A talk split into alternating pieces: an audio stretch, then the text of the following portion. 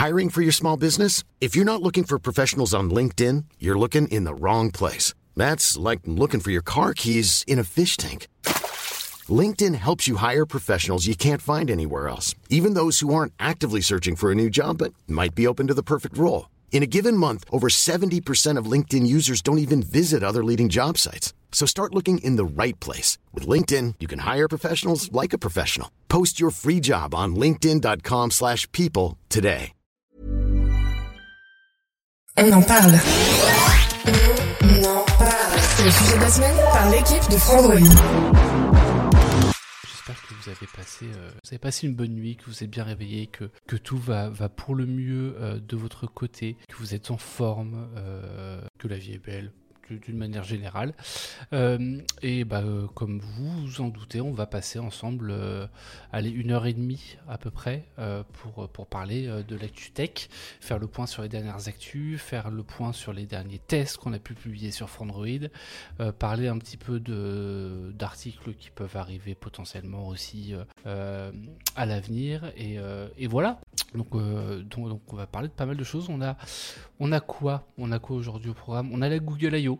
Euh, la conférence annuelle de Google, dont on connaît enfin, enfin désormais la date. Euh, on a également du Xbox Game Pass, euh, des nouvelles enceintes du côté de Sonos, des nouveaux Samsung, un test de smartphone Vivo, du YouTube, du vélo électrique. Donc voilà, on a, on pas mal de choses dont on va parler ensemble ce matin. Donc voilà, on on va commencer doucement. On va commencer doucement. Et, euh, et on va commencer par un test de smartphone, si ça vous va, si ça vous va, si, c'est suffisant. Euh, on va commencer par un test de smartphone, c'est le test... Ah, faut que je partage l'écran, ce sera mieux. Voilà. Euh, le test du Vivo X90 Pro, qui est un téléphone que, bah, que j'ai testé pendant trois semaines, qui est un téléphone de chez Vivo. Euh, je vais le sortir parce que je l'ai encore avec moi. Salut l'ordibus. Je l'ai déjà avec moi et je crois que je vous l'avais déjà montré euh, de manière un peu discrète euh, en live. Alors sachant que ça du coup c'est le Vivo X90 Pro et là j'ai le Vivo X80 Pro. Donc on voit comme ça aussi un petit peu la différence entre les deux. Il y a quelques semaines, je crois que c'est la semaine dernière d'ailleurs, j'ai publié le, le, le test longue durée du Vivo X80 Pro que j'utilisais depuis 6 mois. Euh, et je vous l'avais montré d'ailleurs, le problème c'est que j'ai un euh, pixel mort sur l'écran du smartphone. Euh, Est-ce que on peut le voir? Oui, on va pouvoir le voir. Là, on voit bien le pixel mort. Donc j'ai un pixel mort sur l'écran du smartphone. Et euh, le rond, ça me trigger. Ouais. Salut euh, l'ex-Swiss. Euh, le rond, ça trigger. En vrai, ça va. En vrai, ça va parce que c'est ce que j'explique dans le test, c'est que le- le- l'espèce de rond là est, euh, est suffisamment large pour pas que ça, déséquilibre trop le smartphone en fait. Parce qu'une fois qu'il est posé à plat, il va, vient pas euh, complètement pencher. euh, Enfin, il est pas bancal. Quand il est posé sur un bureau, il est posé sur un bureau et, euh, vous pouvez l'utiliser à plat sans que le téléphone fasse comme ça. Donc non non c'est un téléphone qui est correct, c'est un, téléphone qui est, euh, qui est un peu cher pour son prix. Euh, c'est une note de 8 sur 10. Euh, c'est un téléphone qui est un peu cher pour son prix et qui malheureusement ne propose pas certaines fonctions qu'on peut attendre sur des téléphones plus haut de gamme, voire il a même certaines fonctions qu'on a euh, qu'on avait sur le modèle de l'an dernier, qui était certes plus cher, mais qu'on retrouve pas sur, euh, sur celui de cette année. Et sur une table, ah ok oui, alors ça, mais même pas bancal, souvent ça les rend hyper glissants. Oui, mais là c'est du faux cuir. En fait, on a une texture, euh, je pense qu'on va le On a une espèce de cuir, euh, de cuir vegan. On voit pas suffisamment, on voit pas hyper bien la texture. Mettre en grand, mieux. La mise au point, voilà. On a une espèce de grain comme ça de, faux cuir, euh, de cuir vegan qui fait qu'en fait il, gli- il glisse pas trop avec une petite bande en métal au milieu. Je pense qu'on le voit mieux limite sur le sur le sur la photo du test. Euh, et donc ouais, le, problème c'est qu'on n'a pas de vrai téléobjectif. Euh, on n'a pas non plus euh, de meilleure idée en effet que de mettre de la céramique et de la Xiaomi, c'est une bonne texture. Ouais, tout à fait. Et, le problème c'est qu'on n'a pas de téléobjectif. On a trois appareils photo au dos, dont deux de 50 mégapixels. Donc en fait, on a une configuration qui est assez proche de celle du Xiaomi 13 Pro, si je dis pas de bêtises, avec un capteur principal qui est identique puisque c'est le même capteur principal type 1 pouce, donc grand capteur photo. Euh, mais par contre, bah par contre, on s'arrête au zoom x2. Euh, on n'a pas un zoom x3, on n'a pas un zoom x5, x10 pour un smartphone à 1200 euros. Ce qui fait, euh, ce qui est un peu dommage. Oui, souvent de la peau de d'avocat ou de poisson. Je sais pas généralement ce qu'ils utilisent comme comme cuir, enfin comme comme texture hein, pour le cuir vegan. C'est ou ça, ou alors en vrai c'est du sky. Hein. Que, bah, du- ça peut être du plastique. Du poisson, c'est pas vegan. Enfin, ce serait pas vegan euh, lors du. Donc intro, intro, intro. L'écran, l'écran est plutôt cool. Euh, après, on a un smartphone, c'est un grand format, donc c'est pas, c'est c'est le format habituel de euh, écran de 6,78 pouces de mémoire. Euh, donc c'est un smartphone qui est pas évident à utiliser à une seule main. Les cuirs Tesla, c'est peau d'ananas. Oui, ça, l'ananas, je savais. Il me semble, il me semble que je savais que, ça pouvait être utilisé. pour- Donc 6,78 pouces. Euh, L'écran est pas mal. Le problème c'est que c'est pas un écran LTPO. Donc on n'a pas, on peut pas descendre euh, à un taux de rafraîchissement de 1 Hz ou 10 Hz comme on peut avoir sur, euh, la Samsung. Il monte jusqu'à 120 Hz, mais c'est forcément 120 ou 60. Donc ce qui est, pas hyper, ce qui est pas idéal. Qu'est-ce qu'on a donc? L'effet en faux cuir, le lecteur d'empreinte, bah, avec un lecteur d'empreinte classique qui reprend pas ce qu'on avait, bah, ce qu'on a là, ce que vous voyez sur le Vivo X80 Pro, à, savoir le gros lecteur d'empreinte digitale, euh, sur lesquels on peut, euh, on peut choisir si on veut de mettre, euh, de mettre des icônes d'applications, etc. Et, peu importe où on appuie sur la, dans, dans la zone, ça va, ça va déverrouiller le téléphone. Alors là, ça marche pas parce que je me tords un peu le doigt, mais évidemment. Donc j'ai pas besoin de viser hyper précisément sur le modèle de l'an dernier, alors que là cette année sur ce modèle-là, bah, c'est un lecteur d'empreinte euh, qui est, on le voit là, qui est beaucoup plus petit sur l'image. Écran de belle qualité, Interface simple et personnalisable, euh, bah, c'est l'interface de Vivo, c'est FunTouchOS, donc ça, ça change pas trop par rapport à ce qu'on avait déjà précédemment. Bloc photo un peu trop limité, donc là, c'est ce que je vous disais, on n'a pas de téléobjectif, je trouve un petit peu dommage. Euh, même si on a un capteur principal, qui est- enfin un appareil photo principal qui lui est de très bonne facture, on a aussi quelques défauts sur les autres. C'est-à-dire que euh, si on regarde photos, donc là je suis en ultra grand angle, là je suis en grand angle, donc l'appareil photo principal, et là je suis au télé, au, à- l'objectif portrait, et on voit que c'est pas du tout la même colorimétrie entre celui-là et celui-là. Là on a des teintes qui sont beaucoup plus rosées, là on a des teintes qui sont un peu plus euh, vertes, enfin qui tirent plus vers le, le- le vert, le jaune, les couleurs un peu chaudes. Euh, là, on est plus rosé sur, euh, sur celui-là. C'est un peu dommage. Et surtout, le téléobjectif, il a un souci. Euh, donc là, j'ai fait exprès de faire une photo. Enfin, il y avait limite. Le, le soleil était juste là, derrière la gaieté lyrique. Donc, euh, donc c'est une photo qui est compliquée à gérer, j'en suis conscient pour des smartphones. Mais là, ça passe sur le capteur principal. Alors, c'est pas hyper joli et, et peut-être qu'il y a un, enfin, le HDR est pas hyper simple à maîtriser, mais c'est normal. C'est des conditions qui sont très difficiles pour un smartphone. Par contre, sur le téléobjectif, on voit des franges violettes euh, partout autour, ce qu'on appelle des aberrations chromatiques, et, euh, qu'on voit, euh, bah, voit très très bien dans les branchages. Hop, si je zoome ici, voilà. Là, vous voyez énormément d'aberrations chromatiques partout ici. Alors, c'est encore une fois logique parce que les conditions ne sont pas simples, mais, c'est dommage. C'est quand même dommage. Sur cette série-là, ils s'en étaient bien sortis. Là, ça allait. Là, ça allait aussi. Là, on n'a pas le souci d'aberration chromatique qu'on avait sur celui d'avant. Plus. Non, là, ça va. Donc voilà. Et ensuite, pour le coup, quand on passe sur euh, en mode nuit, donc photo de nuit ou en mode nuit, c'est-à-dire que là j'ai fait en mode automatique, en mode nuit, donc à chaque fois j'ai fait une série avec les deux. Euh, en mode automatique, c'est l'ultra grand angle qui va avoir beaucoup de mal. Enfin, de nuit, c'est l'ultra grand angle qui va avoir beaucoup de mal, et on- là on le voit, hein. Euh, les branches, le manque de netteté est assez criant sur toute cette partie-là. C'est euh, une espèce de bouillie de pixels, donc c'est pas, pas idéal non plus. C'est également le cas quand on passe en mode nuit. Alors déjà, on n'a pas, pas beaucoup de différence entre le mode nuit et le mode normal, mais pareil, on a une espèce de grosse bouillie de pixels sur le dessus. Euh, et si on passe même sur des photos euh, où je vise pas autant des arbres, enfin où l'arbre est un peu plus, un peu plus proche, on va prendre celle-là par exemple. Voilà, là on voit sur toute la partie haute, on a le même souci. On a une espèce de bouillie partout sur le dessus. Là, c'est à peu près net, mais là c'est euh, flou et c'est pas du flou joli, c'est pas du flou euh, qui est là parce qu'il y a un effet bokeh ou voilà, c'est flou parce que euh, bah, parce que c'est l'optique est pas incroyable. Donc voilà, mais après c'est un téléphone qui s'en sort relativement bien, c'est-à-dire que c'est pas des photos qu'on peut qualifier de moches. hein. Euh, là je suis en mode automatique, là je suis en mode nuit. Il a des fonctions qui sont un peu marrantes. Voilà, le mode super lune, donc ça c'est une photo normale. Ça c'est une photo en mode super lune. Ça vous agrandit la lune, tout ça. On dirait surtout que l'obturation est trop lente. Euh, il y a peut-être un peu de ça, mais c'est normal sur du bonne nuit. En vrai, c'est plutôt logique. Euh, mais par contre, normalement, il faut une compensation de mouvement. Ah, tu... et il n'y avait pas beaucoup de vent, je précise lors du. Il n'y avait pas beaucoup de vent. MDR. Salut sur Noot. C'est marrant, en vrai. En vrai, c'est marrant. C'est marrant alors c'est évidemment euh, des, ils, vont récupérer des informations euh, en ligne et tout ça, ça fonctionne avec de l'IA, donc c'est pas forcément des, euh, une vraie photo de la Lune, mais ça va au moins respecter la colorimétrie. Là, typiquement, bah, la, Lune, on voit ici qu'elle est floue, ils l'ont gardé flou là. J'ai un autre exemple pour le coup avec, euh, une lune qui est, plus nette, où pour le coup la lune est restée nette également sur, euh, le, mode super lune. Il l'a agrandi flou, ouais, mais c'est normal parce qu'en fait, euh, fait elle était floue de base. Et il va s'adapter. Alors que j'ai toujours l'autre photo, je vais regarder. Hop. Que j'ai toujours l'autre photo. Je peux peut-être vous montrer. je les retrouve. Ou peut-être qu'elles étaient. Alors attendez. Je vais regarder ça sur un autre navigateur, enfin sur une autre page. Et comme ça je vous les montre après les photos de la lune. Hop, là on réalise, voilà, on peut voir sur ça. Là vous voyez que la lune, pour le coup, donc ça c'est la photo en mode normal, ça c'est la photo avec la lune. Donc là pour le coup la lune a été agrandie mais en mode, euh, en mode classique, enfin en mode euh, elle est nette quoi, il n'y a pas de souci. Et il respecte bien le cycle aussi. Euh, c'est-à-dire que si on regarde, un peu dans le détail, on voit que la Lune, bah, elle était euh, dans cette forme-là. Bah, c'est le cas aussi sur la deuxième. Ils ont, conservé la forme. Après, je pense que ces informations-là de la Lune, normalement, elles sont pas dans l'image. Donc il a dû forcément euh, récupérer des images de la Lune, euh, de la Lune ailleurs.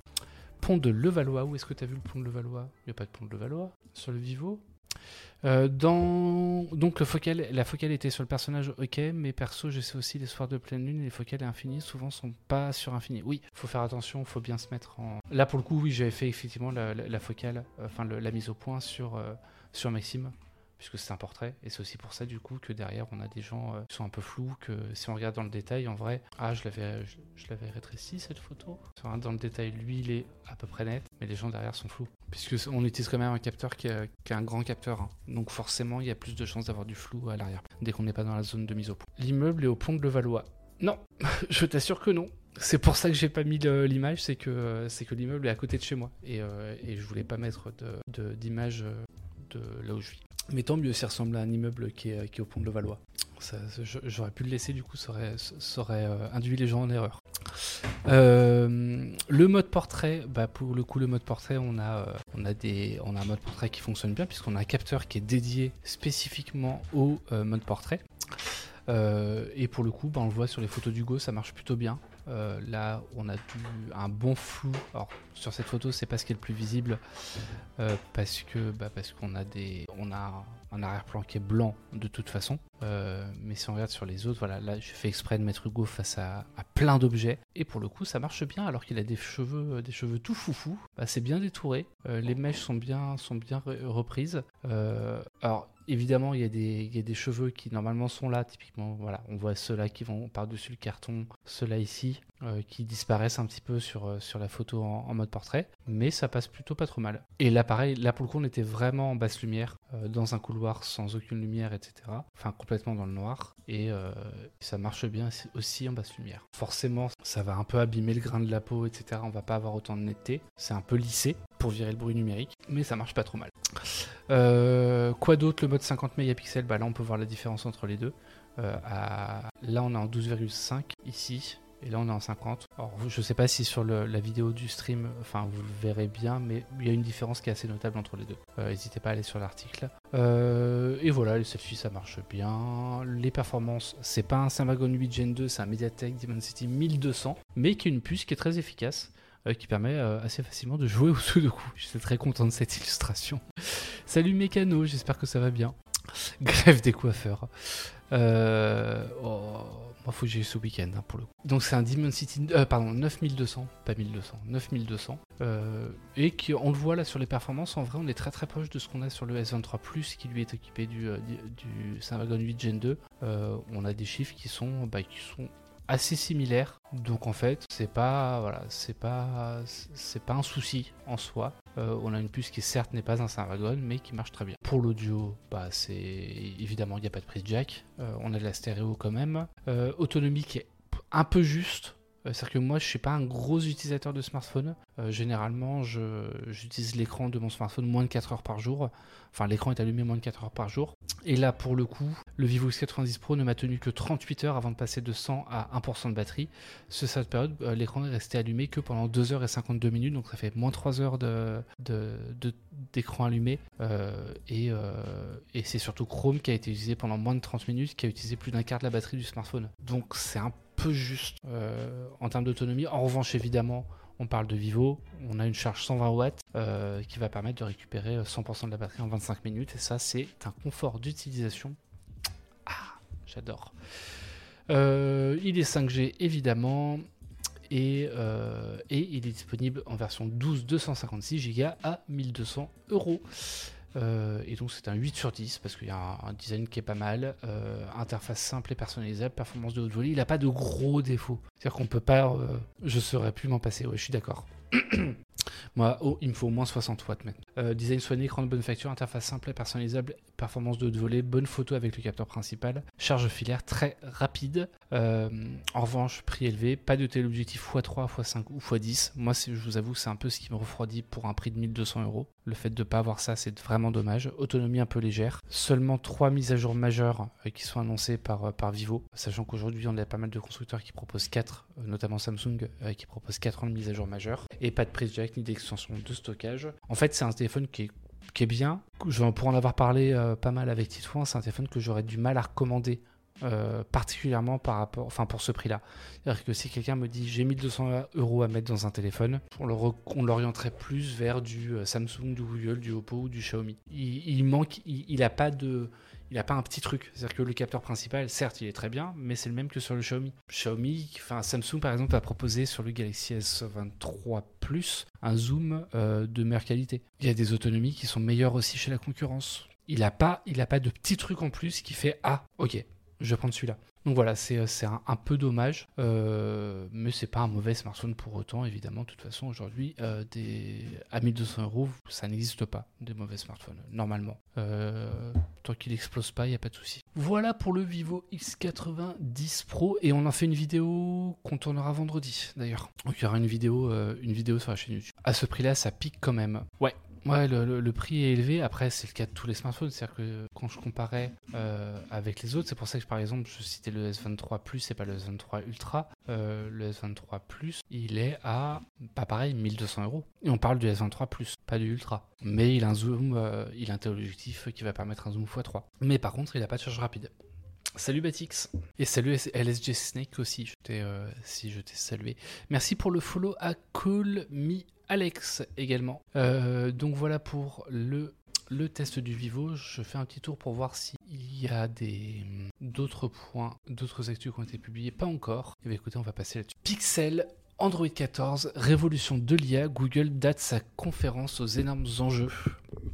C'est la conférence Google I.O., euh, donc conférence qui a lieu tous les ans au printemps euh, et qui permet à Google de présenter les nouveautés autour de ses services. Euh, ça va être aussi bien sur Google Maps que la recherche, que euh, Android, que des produits, que Chrome, Chrome, OS, que Google Maps, que Gmail potentiellement, que voilà. Google a officiellement lancé sa communication autour de sa conférence annuelle Google, Google I.O.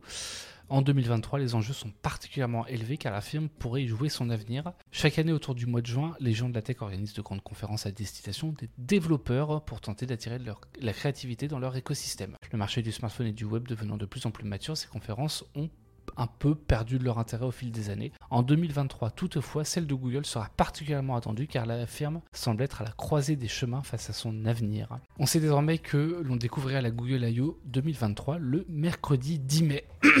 2023, dans deux mois au moment où cet article est écrit. Google devrait y inviter la presse et les développeurs à Mountain View dans ses locaux. L'événement sera également retranscrit en direct sur Internet. Euh, le logo de l'événement a l'inspiration spatiale. Effectivement, tu as le côté euh, à la conquête de l'espace.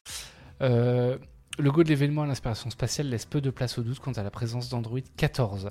La prochaine version du système utilise lui aussi un logo en référence à la NASA. On attend aussi la présentation de nouveaux appareils lors de cet événement. On pense notamment à la Google Pixel Tablet, c'est vrai, qui devrait être là pour convaincre les développeurs de s'intéresser à nouveau à ce format d'écran. On sait aussi que, pour le coup, en plus, c'était à la Google I.O. 2022 que Google avait annoncé pour la première fois qu'ils allaient euh, lancer une tablette. Ensuite, ils l'ont montré un peu plus en détail à la conférence Made by Google en septembre, mais euh, c'était à la Google I.O. qu'on l'a vu euh, d'abord, donc ça fera un an. On sait aussi que la marque travaille sur un premier smartphone à écran pliant. Là encore, la Google I.O. serait serait la bonne occasion pour obtenir le soutien des développeurs. Plus simplement, le Google Pixel 7a a aussi fait l'objet de fuite et pourrait être officialisé lors de cette grande conférence. Et surtout, c'est ça qui est intéressant. Euh, ça va, ça va, je veux. Bah écoute, ça va très bien, Batik. J'espère que toi aussi. Thème clair en 2023, sérieux. Je fais ce que je veux. C'est agressif, ça. Euh, oui, thème clair, j'ai toujours tendance à préférer les thèmes clairs. Je trouve que les thèmes sombres euh, fatiguent davantage les yeux parce que tu lis du blanc sur du noir et c'est moins bon pour la lisibilité que de lire du noir sur du blanc. Même si de fait ça fatigue les yeux parce que tu as, de la lumière, euh, tu plus de lumière blanche, etc. Mais j'ai une lumière derrière l'écran qui permet justement d'atténuer un petit peu tout. Et surtout, j'ai des écrans qui sont bien calibrés. Voilà. avec une température des couleurs de 6500K, comme on le fait systématiquement sur Android. Euh, on sait, surtout, on sait que la panique règne chez Google depuis quelques mois devant la montée en popularité des outils comme ChatGPT et le nouveau Microsoft Bing. La firme aurait lancé plus de 20 projets en interne autour de l'intelligence artificielle pour la seule année 2023. Depuis plusieurs années, la Google I.O. était la conférence choisie par la firme pour présenter ses recherches en matière d'IA. Cette année, plus que toutes les autres, ce sera l'occasion pour les gens de reprendre la main sur ce secteur. Tiens, d'ailleurs, il parle pas de Bard. Effectivement, enfin, Google a présenté euh, annoncé il y a quelques temps qui. Euh, je vais retrouver les articles, hein, ce sera plus simple. Le 6 février, Google a annoncé Bard est son nouveau euh, système de, d'intelligence artificielle conversationnelle. Google vient d'annoncer plusieurs projets liés à l'intelligence, à l'intelligence artificielle dans un article de blog cité par Sundar Pichai, le PDG de l'entreprise américaine. Euh, première annonce la plus importante est le lancement de Bard, un robot conversationnel concurrent de ChatGPT d'OpenAI. Bard sera capable de répondre à des questions avec du texte imitant la syntaxe humaine, mais ce ne sera pas disponible au public immédiatement. Il sera testé par des testeurs de confiance dans les prochaines semaines avant sa disponibilité publique. Bard est basé sur Lambda, donc Language Model euh, for Dialogue Application, comparable à GPT-3 d'OpenAI. Lambda est différent des autres modèles de langage car il a été formé sur le dialogue et non sur le texte, ce qui inclut des concepts avancés comme l'intention de l'utilisateur multimodal, l'apprentissage par renforcement et les recommandations afin que la conversation puisse passer d'un sujet à l'autre. Bard dispo dans Google Kitchen. Euh, qu'est-ce que c'est Google Kitchen? J'étais passé complètement à côté de ce truc. Ok, c'est euh, un système de, où on peut tester les, les, services d'IA de, chez Google en, les testant en avant-première, c'est ça? Ouais, je, Ok. Ouais, ça va être présenté à Google l'an dernier. D'accord. Ok. Euh, Google Kitchen, c'est pour les devs. Ok. Donc, euh, donc on verra comment ça se passe pour part. Salut Antonyme. salut également à Dark Eagle. Et, et Guillaume FR, je crois que je te dis bonjour tout à l'heure. Ça va barder. Euh, et salut Jinx aussi. Ce, bon vieux Jinx. Donc du coup, ouais, ça va être euh, dans deux mois, ça va être un peu, euh, ça va être intéressant de suivre ce que ce que va faire Google autour de l'IA particulièrement évidemment autour des autres services, mais euh, il y a de très fortes chances pour que l'IA soit un peu au cœur des ambitions de la firme. Je pensais que c'était pour les femmes texanes qui ne sortaient pas leur... Ouais, pourquoi texanes en plus? Et pourquoi les femmes, bien évidemment, ça va sans dire. Euh, merci pour le follow, Aura. Aura. Euh, est-ce que vous avez un journaliste à, la Google I.O. à Mountain View? Alors, peut-être. On a un pigiste, dont j'ai oublié le nom, qui est développeur, et qui a déjà fait plusieurs fois la Google I.O. Je sais pas s'il y va cette, euh, cette année. Je sais pas encore. Bonne fête. Oui, c'est alors c'est non, pas de bonne fête à toutes les femmes, s'il te plaît. Bonne journée internationale des droits des femmes. mieux. Euh, Grégoire Marquez, exactement. Merci Guillaume. Putain, il est fort. il est très fort, Guillaume. Exactement, Grégoire Marquez, euh, qui, bah, qui est pour le coup très investi dans, le, dans la communauté Android en général. si je dis pas de bêtises, il a des projets. Grégoire Marquez, je sais plus ce que c'est son compte Twitter. Il bosse sur, sur, euh, sur Flutter ou je sais plus quoi, enfin des systèmes de développement, euh, voilà. Membre du Paris Android User Group, exactement. Edouard Marquez, tout à fait. Ah, merci Simon. Bonjour Simon, j'espère que ça va bien. Simon, euh, chez, qui, auprès de qui vous pouvez vous plaindre si jamais il y, a, trop de contenu sponsorisé sur le site? C'est un collègue. Je plaisante, hein, vous plaignez pas auprès de lui, le pauvre. C'est pas lui qui choisit. Samsung Galaxy A34 et Galaxy A54, je m'en vais alors. Euh, une fuite dévoile les prix et fait peur pour le rapport qualité-prix. Samsung proposerait une belle hausse de prix sur sa gamme pourtant réputée pour son accessibilité. Euh, c'est vrai que la gamme Galaxy A, c'est un peu... Euh, bah, on parle systématiquement des Galaxy S, qui sont les modèles les plus haut de gamme de chez Samsung.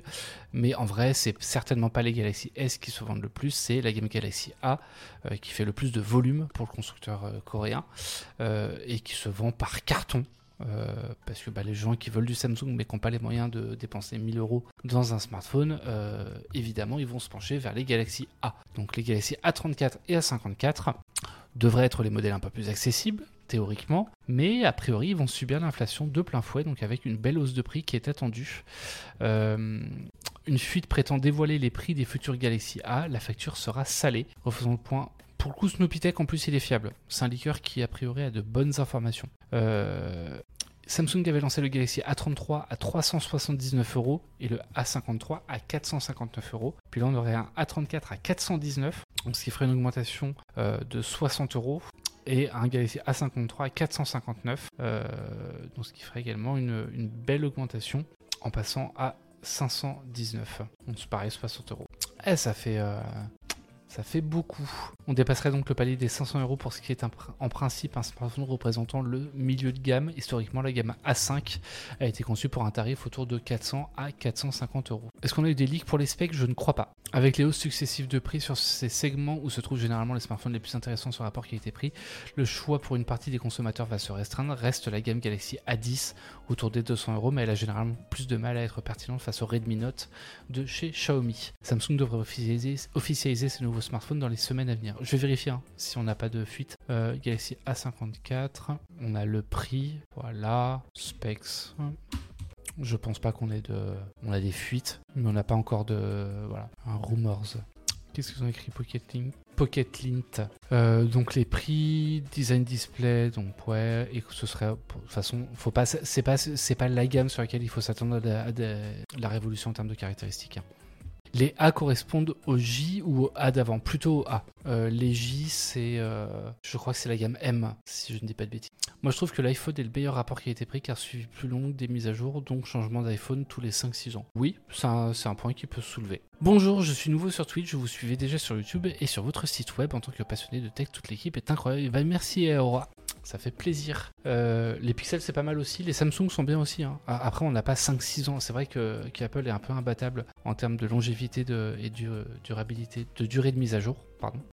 Euh, Samsung s'en sort pas trop mal avec 4 ans. Ah oui, de toute façon, euh, Dark Eagle ne t'attend pas à ce qu'il y ait du Snapdragon 8 Gen 2 sur des smartphones milieu de gamme chez Samsung. Surtout que pour le coup, Samsung généralement est assez mauvais sur les, euh, performances de ses smartphones milieu de gamme. Euh, généralement, c'est pas les téléphones les plus puissants qui soient. Tu vas avoir mieux chez Xiaomi par exemple, avec la gamme Poco, euh, qui elle va permettre d'avoir vraiment des bonnes performances. Samsung sur le milieu de gamme, pendant longtemps, c'est le gros avantage qu'ils avaient, c'est que bah, par exemple, ils avaient de l'OLED, là où les concurrents à 300 euros, ils proposaient pas d'OLED. Maintenant, ça commence à être, à être le cas. Donc, donc voilà. Eh bien écoutez, les A54 et A34, donc ça devrait pas tarder à arriver. C'est vrai que historiquement, c'est à peu près en début d'année généralement qu'ils arrivent, donc ça ne devrait pas trop tarder. Euh, quoi d'autre, quoi d'autre, quoi d'autre? A54, on va parler des, enceintes Sonos, je pense. On va parler des enceintes Sonos. C'est le Moningo également. L'intérêt de Samsung sur le game, c'est One UI.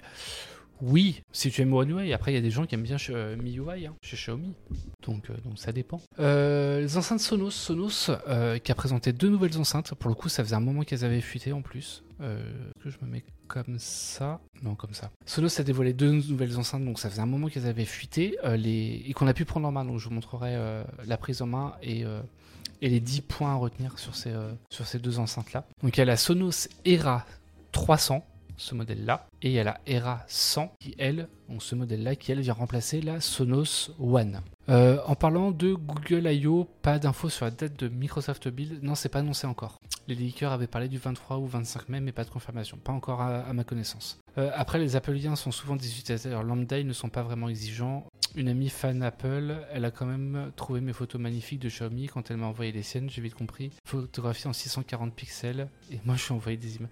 Ça dépend des gens. Ça dépend des gens, leur. Merci Geoffroy pour Microsoft je t'en prie. Euh, il y a des gens qui ont des iPhones et qui se connaissent très bien les photos, et je t'assure qu'il y a des gens qui utilisent des, euh, smartphones Samsung qui ne connaissent pas du tout en photo. Enfin, il faut pas, faut pas généraliser comme ça. Hein. D'ailleurs, en parlant de prise en main des Sonos, elles ont l'air massives, elles se prennent bien en main littéralement.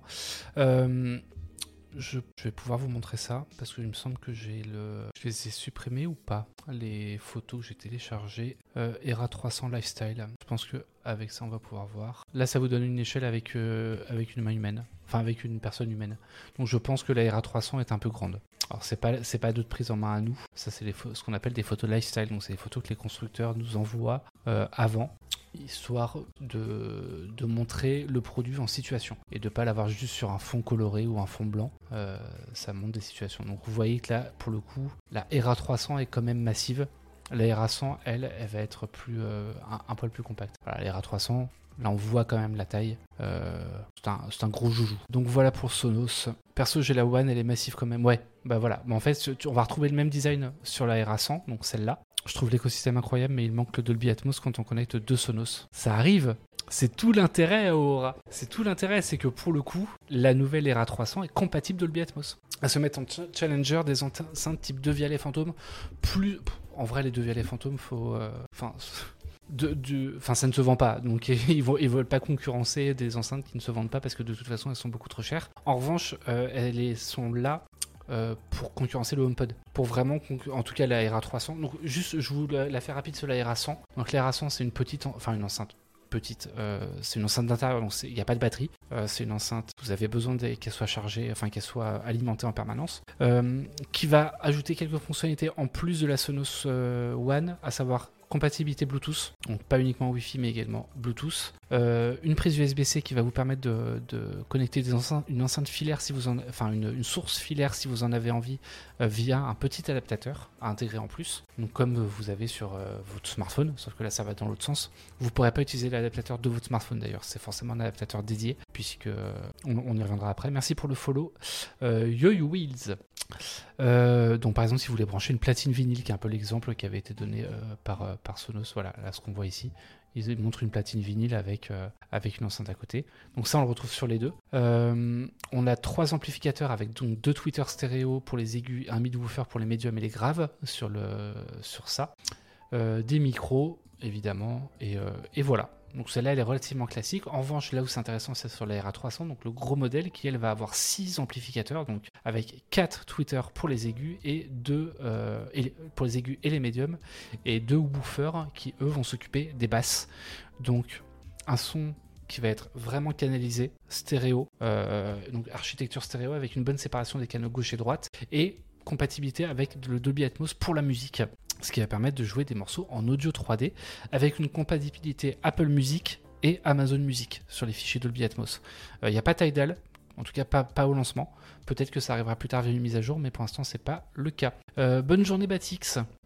Euh, il y a un petit stéréo avec une seule, exactement. Donc on peut l'utiliser en enceinte stéréo. donc vraiment concurrente directe du HomePod. Et, et, voilà, donc il y avait des fonctions identiques à ce qu'on avait aussi. Ça c'est intéressant on a une nouvelle version de TruePlay. TruePlay, si vous connaissez pas ces systèmes de calibration de, Sonos, qui jusqu'à présent bah, vous permettait uniquement avec un iPhone de euh, bah, d'utiliser votre le micro de votre iPhone pour calibrer euh, la pièce. Donc en gros l'enceinte envoyait du son et ensuite vous vous déplaciez euh, et, en fonction de comment est-ce que le son était reçu directement sur par le micro de votre smartphone, vous aviez vous aviez une calibration spécifique pour que l'enceinte s'adapte bien à l'environnement. Donc ça, ça arrive sur Android, mais non pas avec le micro euh, de votre smartphone, simplement avec des micros qui sont intégrés euh, sur l'enceinte. Ce qui est quand même un bon pas en avant, puisque jusqu'à présent, c'était juste pas possible sur Android. Donc donc c'est déjà pas mal. et Mwendigo pour info, pas de compatibilité non plus avec Deezer. C'est logique parce que Deezer ne fait plus d'audio 360. Euh, Deezer n'a jamais été partenaire de Dolby Atmos. Euh, ils étaient partenaires de Sony 360 Reality Audio et ils ont arrêté. Euh, ils font plus de fichiers, de fichiers en, audio spatial. Donc, non pas de compatibilité avec Deezer sur le sur l'audio spatial. bonjour Ginta, j'espère que tu vas bien aussi. en challengeant le HomePod, ça veut dire également la possibilité de l'utiliser en assistant If you're looking for plump lips that last, you need to know about Juvederm lip fillers. With Juvederm Volbella XC and Juvederm Ultra XC, your lip look, whether it's subtle or bold, can last up to one full year with optimal treatment and no additional maintenance. Find a licensed specialist and see if it's right for you at juvederm.com today. That's J U V E D E R M.com. Add fullness to lips in adults over 21 with Juvederm Volbella XC or Juvederm Ultra XC. Do not use if you have severe allergies or a history of severe allergic reactions, or if you're allergic to lidocaine or the proteins used in Juvederm. Tell your doctor if you have a history of scarring or taking medicines that decrease the body's immune response or that can prolong bleeding. Common side effects include injection site redness, swelling, pain, tenderness, firmness, lumps, bumps, bruising, discoloration, or itching. As with all fillers, there's a rare risk of unintentional injection into a blood vessel, which can cause vision abnormalities, blindness, stroke, temporary scabs, or scarring. For full important safety information, visit juvederm.com. Hiring for your small business? If you're not looking for professionals on LinkedIn, you're looking in the wrong place. That's like looking for your car keys in a fish tank. LinkedIn helps you hire professionals you can't find anywhere else, even those who aren't actively searching for a new job but might be open to the perfect role. In a given month, over 70% of LinkedIn users don't even visit other leading job sites. So start looking in the right place. With LinkedIn, you can hire professionals like a professional. Post your free job on linkedin.com slash people today. Tout à fait, puisqu'il y a Alexa qui est embarqué sur les deux enceintes de, avec des micros. Euh, mais euh, sur les deux enceintes de, de, de, Sonos, on a Alexa, Amazon. Ils font plus d'audio 360. J'ai, ouais, j'avais essayé avec mes Sony il y a quelques mois. Non, c'est, euh, c'est fini. C'est fini. Et d'ailleurs, en plus, c'était un peu compliqué chez, chez Deezer. Il fallait non seulement un abonnement dédié, si je dis pas de bêtises, mais en plus une application dédiée. C'était pas l'application Deezer, c'était Deezer 360 de mémoire. 360 by Deezer ne sera plus supporté à partir du 31 octobre 2022. Donc format standard uniquement maintenant. C'était pas incroyable le 360 chez Sony. Non, mais c'est aussi pour ça que tout le monde est passé chez, euh, Dolby Atmos en fait. Euh, tout le monde est passé chez Dolby Atmos. Le, les seuls maintenant à conserver euh, le 360 Reality Audio 2 chez Sony, c'est Tidal, mais qui propose aussi Dolby Atmos, et Amazon Music, mais qui propose aussi Dolby Atmos. Donc en fait, autant prendre Dolby Atmos. Donc la compatibilité Dolby Atmos va être, va être la, plus pertinente. Euh, les deux enceintes de Sonos seront disponibles dans le commerce à partir du 28 mars prochain. Elles seront proposées en deux coloris, noir ou blanc, avec du plastique recyclé. La Sonos Era 100 sera proposée en France au prix de 229 euros, tandis que la Sonos Era 300 sera affichée à 499 euros. D'ici là, là, vous pouvez retrouver notre prise en main des Sonos Era 100 et Era 300. Allons-y La prise en main, je vous l'envoie aussi parce que pour le coup elle est longue, donc on va peut-être pas tout tout faire. Euh, c'est vrai que la plupart des constructeurs n'utilisent pas les smartphones Android pour la calibration des enceintes car les micros ne sont pas standardisés par rapport aux iPhones, donc le micro euh, est tout le temps euh, le même, plus facile pour le constructeur de se calibrer. Exactement. C'est là où c'est intéressant. C'est pour ça que pour le coup, il n'y a, a, pas de calibration via le smartphone sur, sur Sonos. C'est qu'en fait, bah, si tu le fais sur iOS, c'est facile parce que bah, des iPhones, il y a 4 modèles par an, donc c'est très facile pour le constructeur de, de, bah pour Sonos par exemple, de mesurer la qualité de ce, micro euh, des 4 modèles qui sortent par an. Et, euh, et, voilà. Sur Android, des centaines de, des centaines de smartphones qui sortent tous les ans. Donc les constructeurs n'ont aucun moyen de mesurer tous ces smartphones-là, la qualité des micros, euh, de faire la calibration et de gérer euh, logiciellement tous les, euh, tout ce hardware-là, tous ces microphones. Donc c'est juste pas possible. Euh, hello pour les intras Sony, est-ce que tu sais s'ils vont bientôt sortir un nouveau modèle? Salut Kobari, euh, j'ai pas d'infos, très franchement. Très honnêtement, j'ai bon, même si j'avais des infos, j'aurais pas le droit de les dire. J'ai pas d'infos, mais je ne serais pas étonné qu'effectivement ils en sortent un rapidement si tu te fies. Est-ce que je crois que j'ai fait une news en plus il y a pas longtemps. Euh, WF 1000XM5. Oui, je l'ai. Voilà. En gros, ils ont mis à jour récemment les WF 1000XM4 qui sont enfin compatibles avec le Bluetooth multipoint. Euh, et comme je le dis, grosso modo, Rappelons par ailleurs que Sony pourrait prochainement lancer sa nouvelle génération d'écouteurs sans fil haut de gamme, les WF-1000XM5. Si le constructeur s'est concentré l'an dernier sur sa gamme de casques avec le lancement du WH-1000XM5, il s'était écoulé deux ans entre les sorties des WF-1000XM3 en 2019 et des WF-1000XM4 en 2021. L'année 2023 devrait donc être de nouveau celle des écouteurs sans fil haut de gamme du côté de Sony.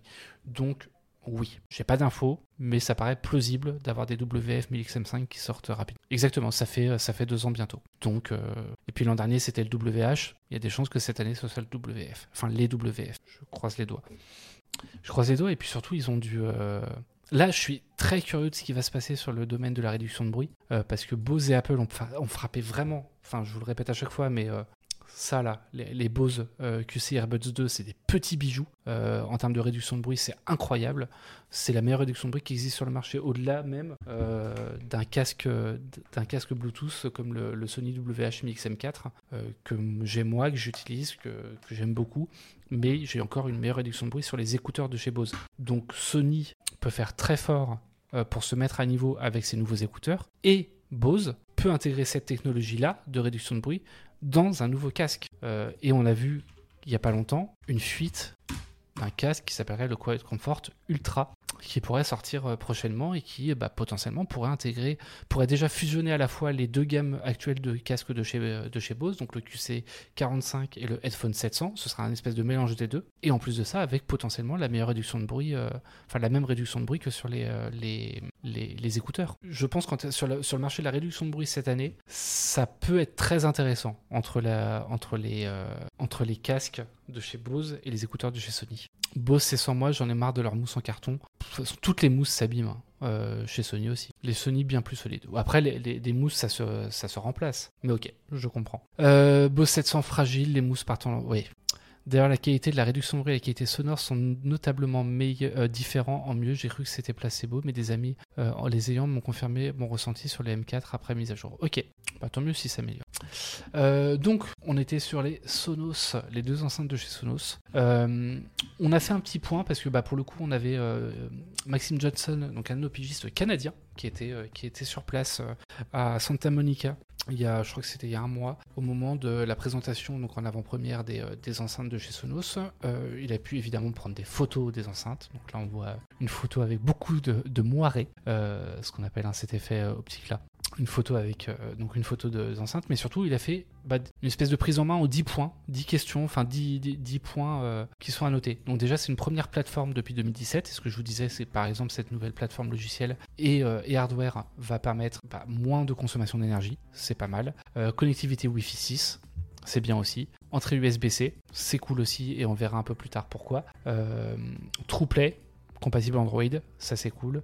Euh, compatibilité Bluetooth, ça c'est cool aussi. Et voilà. Euh, spatialisation réussie avec Dolby Atmos sur la Sonos 300, 300. ça c'est ce qu'on a vu euh, avant. Pour le coup, Ulrich a pu les essayer aussi à Paris plus récemment. Il n'était pas hyper convaincu de la spatialisation. Donc on verra sur un test. Tristan va s'en occuper normalement. Donc, donc on verra sur le, test. Euh, la Sonos Erason, on a quand même une grosse amélioration en termes de qualité euh, audio par rapport à ce qu'on avait avant sur la, sur, la Sonos euh, One. Donc ça, c'est plutôt cool. J'étais impressionné par la qualité de la Erason. Je l'ai moins écouté que la Era300, mais je connais bien la Sonos One et l'amélioration est considérable. Elle s'entend d'ailleurs dès les premières notes dans une petite pièce. La Era100 pourrait certainement me suffire, même pour une écoute prolongée. Le port USB-C pourrait être utilisé comme entrée audio auxiliaire avec un adaptateur, ce qui pourrait simplifier l'ajout d'un tourne-disque à un système Sonos. Jusqu'à présent, cette opération nécessitait de passer par une Sonos 5 ou un Sonos Sport à 449 euros dont les prix sont plutôt prohibitifs. À 279 euros pour une RA100, la pilule est plus facile à avaler. Deux adaptateurs seront offerts en option avec les nouvelles RA 100 et 300, donc doté d'un port, un doté d'un port audio 3,5 mm seulement, 25 euros, et un doté d'un port audio 3,5 mm et d'un port Ethernet pour 45 euros si jamais vous voulez la brancher en filaire enfin en filaire internet. Euh, et d'autres adaptateurs pourraient euh, arriver sur le marché avec le temps, ce qui est bien avec un port USB-C. Si les consommateurs nous disent qu'ils veulent un adaptateur optique ou RCA, c'est quelque chose qu'on pourrait faire. Donc ça c'est cool. Euh, les Bose en écouteurs ont quand même l'avantage de ne pas être trop pénétrants dans le conduit pour la meilleure ANC. Dès que Sony arrive à ce niveau, ils n'auront presque plus de défauts. On est complètement d'accord aussi là-dessus, Monique. Euh, pas de AirPlay, non, pas de AirPlay sur les. Euh, enfin, à ma connaissance. Non, bah non, pas de AirPlay puisque c'est le protocole euh, de, chez Bose, de chez Sonos. Donc, euh, non, pas de AirPlay. C'est du Sonos. Depuis qu'ils ont enlevé le maître esclave sur les écouteurs Bose, j'avoue que je regrette un peu mon achat des Buds 2. Ils sont très bien les Bose. Et encore, et c'est, enfin, c'était pas un souci vraiment majeur sur, sur ces écouteurs-là pas donner les adaptateurs, non. Et malheureusement, le problème, c'est que, euh, c'est que la plupart des adaptateurs sur déjà sur le marché ne fonctionneront toutefois pas, puisque ceux-ci convertissent habituellement un signal numérique en signal analogique, alors que c'est l'inverse qui est nécessaire ici. Voilà. Donc il faudra forcément un adaptateur de chez Sonos. Après, il peut y avoir des fabricants tiers qui proposent leurs propres adaptateurs. C'est a priori possible aussi. on a du plastique recyclé, donc on n'a pas exactement les mêmes teintes, notamment sur le blanc. Voilà, c'est pas aussi brillant qu'avant, change un petit peu, mais euh, si jamais vous avez déjà des enceintes Sonos, ce qui est tout l'intérêt, hein, c'est que Sonos, euh, c'est un écosystème d'enceintes. Si jamais vous avez déjà des enceintes Sonos, ce sera pas exactement la même teinte, ce qui change pas grand chose, mais parce qu'on a 40% environ de plastique recyclé post-consommation. Euh, des enceintes qui sont démontables avec des vis avec le logo Sonos sur les vis. Alors démontable, c'est pas fait pour être démonté par le grand public, même si vous pouvez le faire, mais l'intérêt c'est surtout en termes de réparation. Si jamais il y a un problème au niveau de l'enceinte, bah, tout n'est pas collé comme ça pouvait être le cas euh, avant. C'est beaucoup plus facile pour les centres de maintenance de, euh, de les démonter et de, juste changer la pièce euh, sur laquelle il y a un souci. Donc c'est ça l'idée qu'il y a derrière.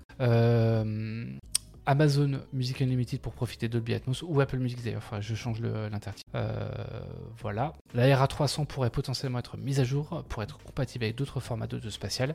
Donc potentiellement il pourrait y avoir du Sony 360 Reality Audio ou du DTSX euh, qui arriverait à terme, mais en tout cas c'est pas c'est pas prévu au début. Euh, la Sonos One va être retirée du marché. En revanche, la Sonos 5 reste pour l'instant en gamme. Voilà pour les enceintes de chez Sonos. Effectivement, la concurrence c'est vraiment vraiment le HomePod. Hein. Sonos va dans le bon sens sur le démontage, oui, euh, complètement. C'est déjà bien que des mises à jour permettent des grosses évolutions sur nos produits, ça évite des rachats de produits. On est complètement d'accord. Euh, on est complètement d'accord, moi, Nigo, sachant en plus que, très honnêtement, je, m'occupe de quotidien sur Frandroid. Hein, le souci, c'est que ça reste des consommables. Les enceintes Sonos, on peut les démonter. Autant des écouteurs, alors là j'ai des Sennheiser, j'ai des Bose, euh, des Jabra, j'ai des Jabra. Tous ces écouteurs-là, sont des consommables. C'est-à-dire que le jour où la batterie est morte, ce qui arrive relativement rapidement sur des, produits euh, avec un aussi petit format, euh, le jour où la batterie est morte, vous ne pouvez pas les démonter et en changer la batterie. C'est tout collé, c'est euh, tout soudé, c'est voilà, c'est jeté. Et un jour, enfin, c'est une aberration écologique, hein, les écouteurs sans fil. Mais au moins, ils sont mis à jour. C'est déjà ça. Mais dans 3 ans, enfin, ne vous attendez pas à utiliser des écouteurs sans fil plus de 4 ans. Vous ne pourrez pas. C'est vraiment le problème. La batterie des écouteurs sont irremplaçables. Autant celui du boîtier, ça va, mais les écouteurs, même dur. Ouais, encore le boîtier, euh, si je prends les Bose, je sais même pas si je peux à un endroit. J'ai pas d'endroit où je peux euh, où je peux ouvrir le boîtier en fait. Hein. Donc euh, donc même le boîtier, peut-être qu'un jour ça sera possible, mais là c'est juste pas le cas. Pour ça, mon bon vieux casque à 10 euros de à 10 euros qui a 15 ans me suffit bien encore. Bah, t'as as tout à fait raison. Ça dure combien de temps Généralement des écouteurs haut de gamme en prenant soin évidemment? C'est pas une question de prendre soin.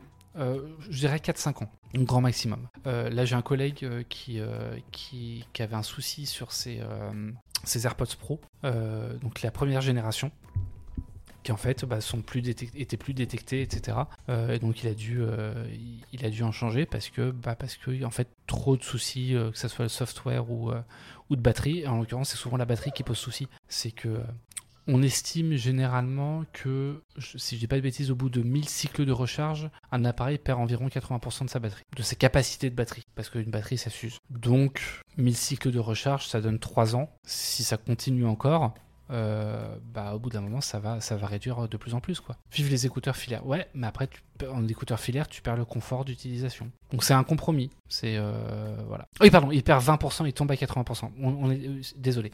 J'ai dit il perd 80% de batterie. Non, non, il perd 20% de batterie, il tombe à 80% de la, capacité initiale. Tout à fait, Lord Gipus. Pardon. J'ai pu démonter mes anciens WF 1000XM3 grâce à un tuto pour voir si c'était possible. Ok. D'ailleurs, l'autonomie des écouteurs, c'est important, même si on n'a pas l'utilité d'une grosse charge, car quand on perd la capacité de batterie dans le temps, mais on s'en aperçoit pas au quotidien. Tout à fait. Pour ça que des écouteurs qui ont une batterie de, euh, de enfin une autonomie de 10 à 11 heures, euh, je pense aux Audio Technica, j'ai oublié leur nom. Euh, ceux-là, ces écouteurs-là, les ATH CKS 50TW, alors qui ont un nom moche, qui sont pas les écouteurs les plus confortables du marché, etc. Mais qui ont une autonomie avec réduction de bruit de 14h45 avec réduction de bruit et codec aptX adaptive. Avec cette autonomie-là, de base, même si vous perdez 80% de, la capacité de la batterie au bout de, au bout de 3 ans, enfin 20% de la capacité de la batterie au bout de 3 ans, il vous restera quand même, euh, je, suis nul en calcul mental, mais peut-être 11 h 12 heures d'autonomie. Donc, euh, bon. Merci pour le follow euh, DWXio. Merci également pour le follow à Lancelot.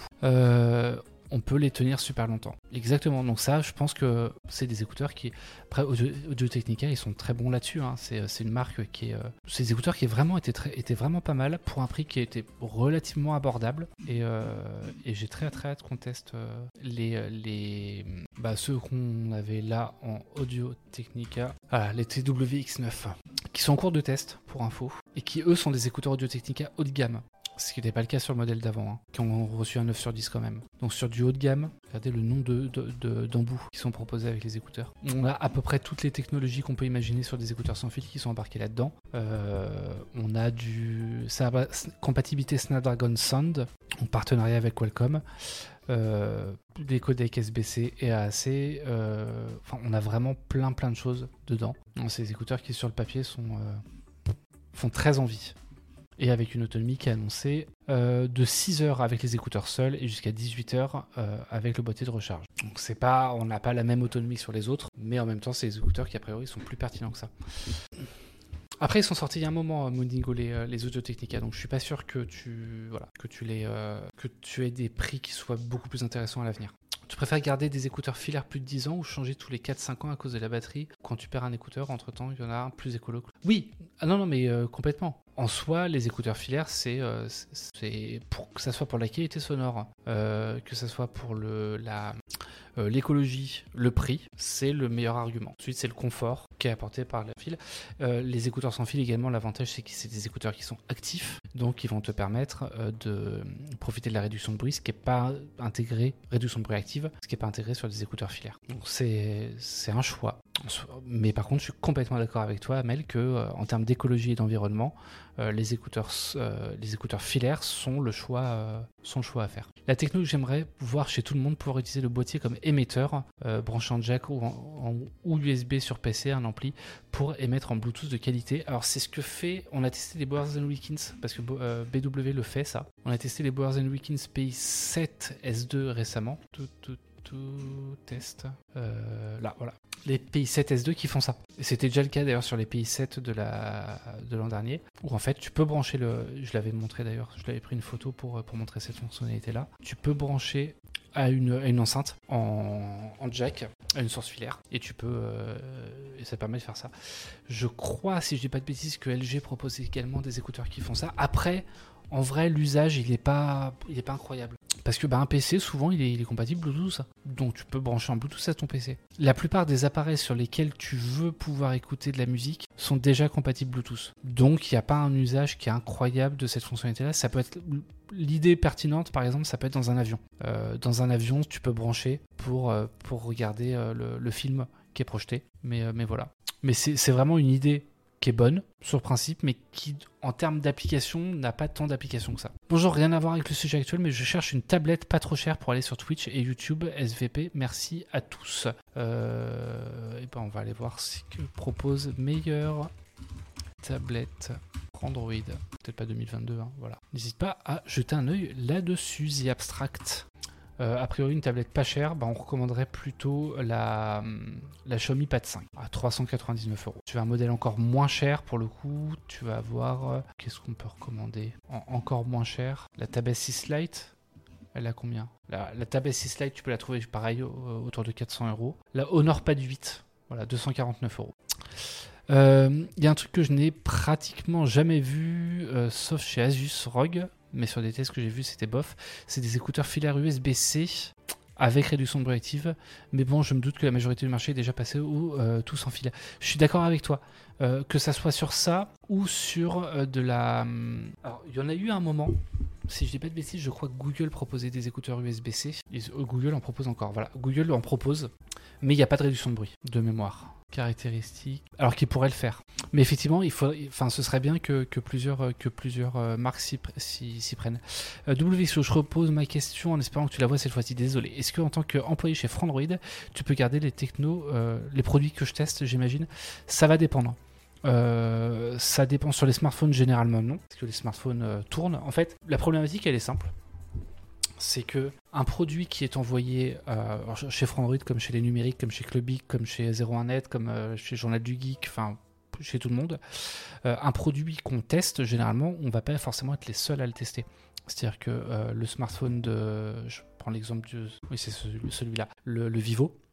ce Vivo-là, une fois que j'ai fini le test, je vais le renvoyer à la marque ou à l'agence qui travaille pour la marque, qui va elle-même le renvoyer probablement à un autre journaliste, un blogueur, un youtubeur ou, que sais-je. Donc généralement les smartphones sont, euh, repris, euh, sauf cas exceptionnel où on va demander à pouvoir le tester sur le long terme, donc en faisant ce qu'on appelle des tests longue durée pour donner un ressenti global au bout de 6 mois ou un an d'utilisation parce qu'on a vraiment apprécié le produit à la base et, euh, on aimerait pouvoir euh, avoir un retour un peu plus exhaustif, ce que j'ai fait sur le Vivo X80 Pro.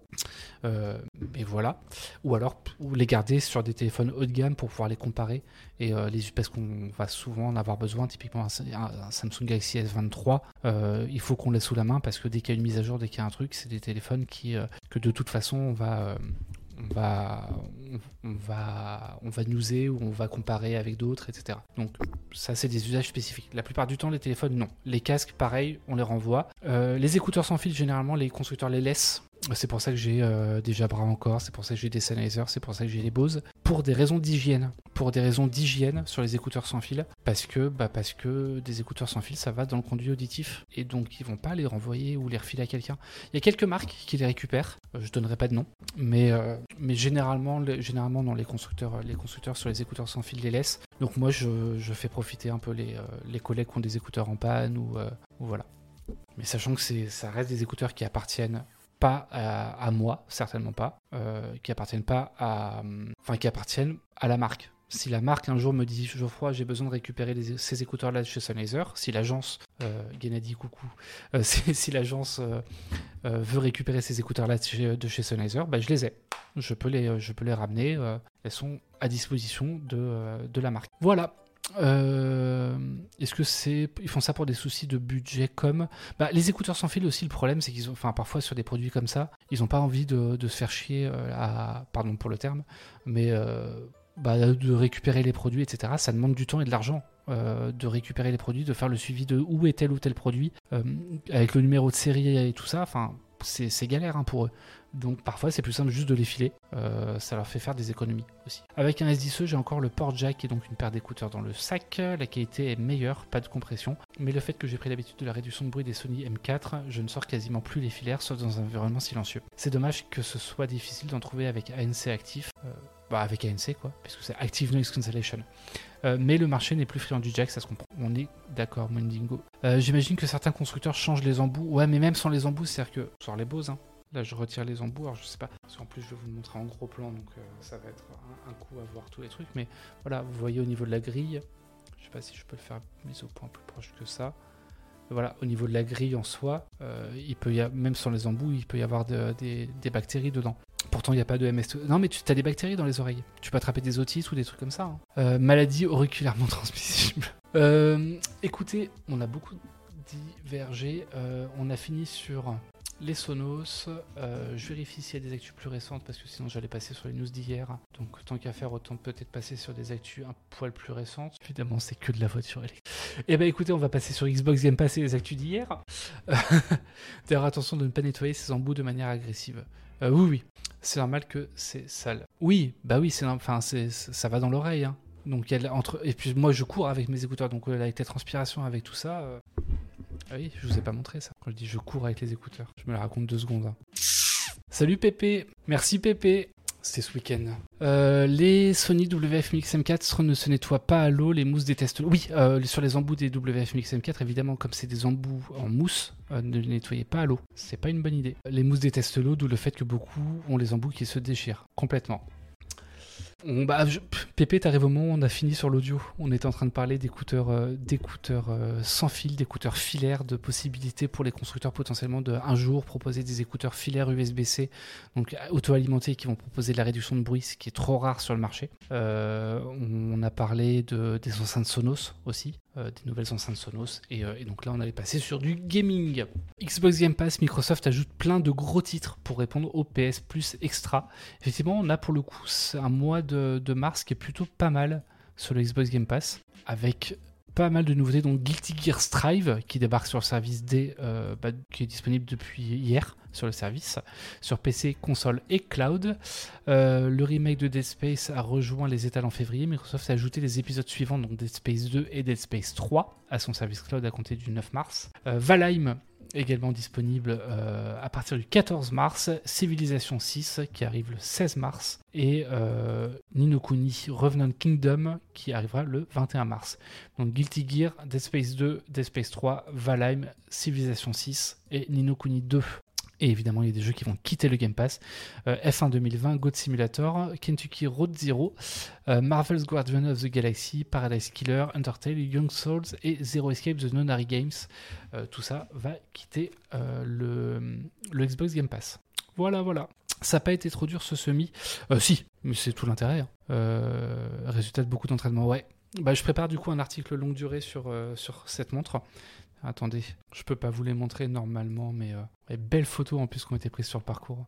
Ils ont une agence en fait de photographie, de photographes qui, euh, qui s'occupe de ça sur les, événements sportifs et pour le coup qui prend des photos qui, euh, sont plutôt cool. Oui non c'était dur, mais du coup ça, ça, va me permettre aussi de enfin boucler le test longue durée de, cette montre qui est la mienne hein, que j'ai acheté, mais mais voilà c'était fatigant mais du coup, je me suis inscrit au, 10K, au 10 km Adidas qu'on lui en juin. Préparer mon entraînement avec un programme spécifique euh, Garmin. Exactement, je suis passé par Garmin Coach. Euh, donc j'en parlerai pour le coup dans le test longue durée de, la Forerunner 255, euh, puisque Garmin a un système de programme de coach en fonction de l'objectif que vous vous fixez, en fonction de vos données de santé, de là où vous en êtes, etc. Théoriquement, on peut s'adapter. Alors, je pensais que c'était plus adaptatif que ça ne l'est vraiment, mais ça marche bien. C'est un S23. Euh, quoi donc Qui prenait les photos Non, non, c'était des vrais appareils photo. c'est pas un S23. Cool, ça, ça m'intéresse justement les programmes Garmin. Et ben voilà, alors je, parlais du coup, j'ai testé que l'un des euh, trois coachs. Donc j'ai testé coach Jeff, euh, qui est le coach un peu débutant et surtout c'est le seul qui permettait de faire seulement trois entraînements par semaine. Les autres c'est forcément quatre ou cinq.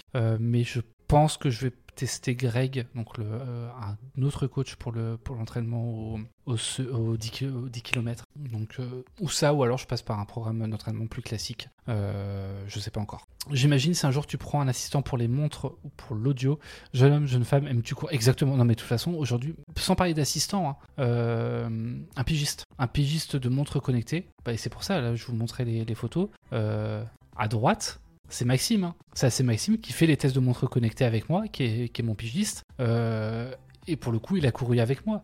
Et il, a un bien meilleur niveau que moi, d'ailleurs, en course à pied. Euh, et, mais pour moi, c'est inconcevable aujourd'hui d'avoir quelqu'un qui ne. Je dis pas un bon niveau de course à pied, peu importe, hein, ça, ça, on s'en fout.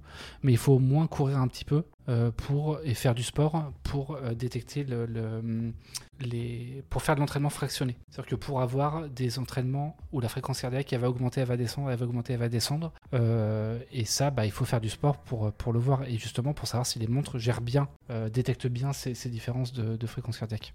Donc il faut que la personne fasse pas forcément courir un semi-marathon, euh, évidemment, mais au moins sage, enfin court un peu. Euh, euh, Titouan par exemple, il court pas de semi-marathon, mais il court un petit peu. Donc Titouan, il fait des, tests de montre connectées aussi, de temps en temps.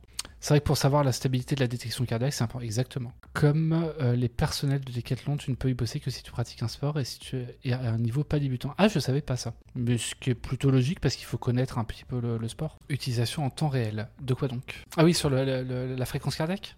J'imagine. Et puis même sur le GPS aussi, il faut que, bah, il faut bouger pour voir si, enfin, si on prend l'exemple du test de la Forerunner, la Forerunner pour la tester, donc la montre que, finalement j'ai acheté. On voit c'est pas le même modèle hein, parce que moi j'ai la j'ai les liserés rouges, j'ai pas les liserés jaunes puisque j'ai pas pris j'ai pas acheté le modèle avec euh, musique. Euh, la Forerunner, la Forerunner, voilà. Au total j'ai couru 30 km pour attester. Pour justement voir l'écart qui était proposé entre cette montre-là et euh, le smartphone. Et en fait, l'écart est minime euh, et même la montre est plus précise que le smartphone sur le, suivi du GPS. Ah oui, non, j'ai fait plus, j'ai dû faire 60 km même avec. Je l'ai fait aussi en, mode euh, GPS, tous les systèmes plus multibande. Donc oui, bah, j'ai fait beaucoup plus que ça. Et puis sur la fréquence cardiaque, voilà, il faut qu'on fasse des entraînements un peu comme ça pour, pour voir les, la variabilité. Donc, et pour comparer du coup les mesures avec en bleu une ceinture de fréquence cardiaque euh, et en rouge la montre. Et en fait, on voit qu'on a des données qui sont quand même très très euh, très très proches. Et c'est pour ça que j'ai euh, pris celle-là. Hein.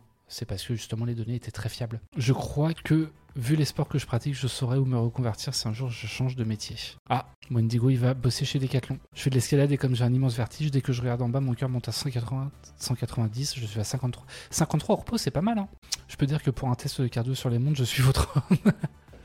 Bah, de toute façon, théoriquement, en escalade, j'imagine que déjà à la base, euh, quand tu es tendu comme ça sur le mur, euh, sans avoir à regarder en bas, tu montes facile à 160, 170, 180. Je me rends pas compte à quel point euh, ça fait bosser le cardio, mais le fait d'être tout tendu, tout crispé comme ça sur un mur, ça doit déjà faire beaucoup travailler le, cœur. Bras levé, déjà ça, ouais, déjà bras levé, en vrai, juste le fait d'être comme ça, j'attends un peu que, la montre s'adapte. Là, je suis à 73, 74, 75, 73, ok. J'ai juste bras levé, déjà ça fait, ça, ça fait travailler un peu le cardio. Et en vrai, ce qui est intéressant, c'est que, en fait, peu importe quelqu'un qui, qui écrirait des tests de montres connectées chez nous, peu importe le niveau qu'il a en course à pied, puisque de toute façon, ça, une courbe comme ça, tu l'auras d'autant plus facilement si jamais tu as un niveau qui est, euh, de, course à pied qui est faible. Parce que, en gros, plus tu cours, moins. Euh, bah, plus tu cours, plus il faudra courir vite pour monter dans les pics, en gros plus ton, cœur euh, est, en bonne, enfin est en bonne forme, euh, moins il va monter euh, haut en fréquence cardiaque. Donc en fait, quelqu'un qui a un niveau qui est relativement faible ou moyen en course à pied, il va monter d'autant plus vite, donc c'est d'autant plus intéressant pour un test, logiquement. En fait, sur mes montées, je suis à 120 en général, puis dès que je regarde en bas, mon cœur panique pour dire j'ai commencé en septembre et je ne montais pas trois marches sur un Ah oui, d'accord. Bah, c'est bien. Bravo, Wendigo, félicitations. Merci, Yosne, pour le follow. Ça fait plaisir. Mais écoutez, on arrive à la fin. On arrive à la fin, on n'aura pas tout fait, mais on aura fait l'essentiel. Je vérifie qu'il n'y ait pas de grosse actu incroyable qui soit tombée en plein pendant le live. Ça n'a pas l'air d'être le cas. Euh, donc Xbox Game Pass, YouTube, juste pour info, va améliorer l'expérience en supprimant certaines pubs gênantes. Voilà, je vais vous les envoyer dans le chat, les dernières actus. Ce sera plus simple, comme ça si jamais vous voulez jeter un œil euh, de votre côté, vous pourrez le faire. Et vélo électrique, j'ai mis ça de côté avec un petit euh, lecteur d'empreintes digitales. tu m'as chauffé à prendre la 255S. Allez Vico. Euh, en vrai, il y a la nouvelle 265S qui est sortie, qu'on va, va tester, euh, enfin j'espère qu'on va tester prochainement, mais on les a déjà demandé à, Garmin. Euh, je voulais à la, base même essayer de trouver d'avoir la 265 pendant le semi, ce qui n'a pas été possible, histoire d'avoir les deux montres et de pouvoir tester aussi la 265 pendant le semi, qui elle propose un écran OLED. Je l'ai vu, du coup, par contre, la 265, puisqu'elle était exposée sur le stand Garmin au village euh, du semi-marathon de Paris. Et la 265, en gros, elle propose, c'est la même, quasiment. Euh, elle est un poil plus jolie, je trouve. Et après, elle intègre un écran OLED, ce qui n'est pas le cas sur, euh, sur celle-là. Comme vous le savez, si jamais vous avez l'habitude de passer sur ce stream, vous voyez qu'on n'a pas un écran, on n'a même pas de rétroéclairage sur la montre. En fait, on a une montre avec une technologie d'affichage qu'on appelle le MIP transflectif, qui est du LCD, un peu comme on avait déjà à l'époque euh, sur les Game Boy. Donc, euh, qui consomme très peu d'énergie, mais, euh, mais qui est pas très très beau. Là, pour le coup, sur la, Forerunner 265, il y a des animations. Enfin, c'est, j'ai, hâte de la tester. De voir. Et il y a quelques fonctionnalités en plus qu'on ne trouvait pas sur, sur ce modèle-là, comme le mode Stamina, euh, qui, euh, qui n'est pas proposé sur la, la, Forerunner 255, mais qui est sur la 265. Et la 265 est nécessairement musique, donc permet de stocker de la musique, ce qui n'est pas le cas de celle-là où il faut acheter un modèle dédié. Voilà, bref. Euh, en effet, plus tu cours, plus ton cœur fait difficilement des pics, d'où le fait qu'il ne faudrait pas que tu prennes un trop haut niveau. Ou alors qu'il faudrait faire des irons pour des tests de cardio. Non, non, mais au pire, je fais des Hein. Ça, c'est pas, un, pas un souci. Écran Game Boy, on dit le Garmin ou la Garmin. Euh, Wear OS, donc non, pas Wear OS. Ça reste, ça reste le système de Garmin euh, dessus. Donc Garmin fait déjà des montres à écran OLED, hein, mais, euh, mais ça reste le système Garmin OS classique. Donc qui est très optimisé, très orienté vers le sport, beaucoup plus que, ce, que, que d'autres montres et qui permet quand même une bien meilleure autonomie. Euh, là, c'est 4 ou, 4 ou 5 jours d'autonomie, je crois, sur, euh, sur celle. Euh, que je dise pas de bêtises. Autonomie de la batterie en montre connectée seule jusqu'à 13 jours, sans écran Always hein, j'imagine. et GPS seul jusqu'à 20 heures, là où pour le coup, c'est 30 heures sur, sur celle-là. Bref, je vais vous laisser là pour aujourd'hui. Demain matin, je sais pas qui on retrouve sur. je vais essayer de trouver ça.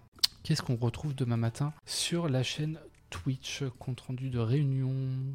Je vous dis ça tout de suite. Demain matin, je crois que c'est Titouan. Titouan normalement en stream demain matin. Euh, et demain après-midi, vous retrouverez bien évidemment euh, Guillaume pour le live bon plan euh, classique du jeudi après-midi. je vais regarder désormais s'il y a quelqu'un qui est en live vers qui on peut envoyer en raid. Twitch.tv et on va vous envoyer, allez, ça charge. Gotos, on le fait régulièrement. Est-ce qu'on est qu'on refait Gotos Est-ce qu'on refait Gotos Eh ben on va faire Gotos. Allez, euh, je vais vous envoyer du coup en raid vers Gotos et moi je vous souhaite une bien belle journée. Euh, n'hésitez pas, euh, bah, n'hésitez pas à passer le bonjour de ma part à Gotos et, et je vous souhaite une bien belle journée. À la semaine prochaine. Des bisous et ciao. Hi, this is Craig Robinson from Ways to Win, and support for this podcast comes from Invesco QQQ, the official ETF of the NCAA. The future isn't scary. Not realizing its potential, however, could be. Just like on the recruiting trail, I've seen potential come in many forms as a coach. Learn more at Invesco.com slash QQQ. Let's rethink possibility. Investco Distributors, Inc.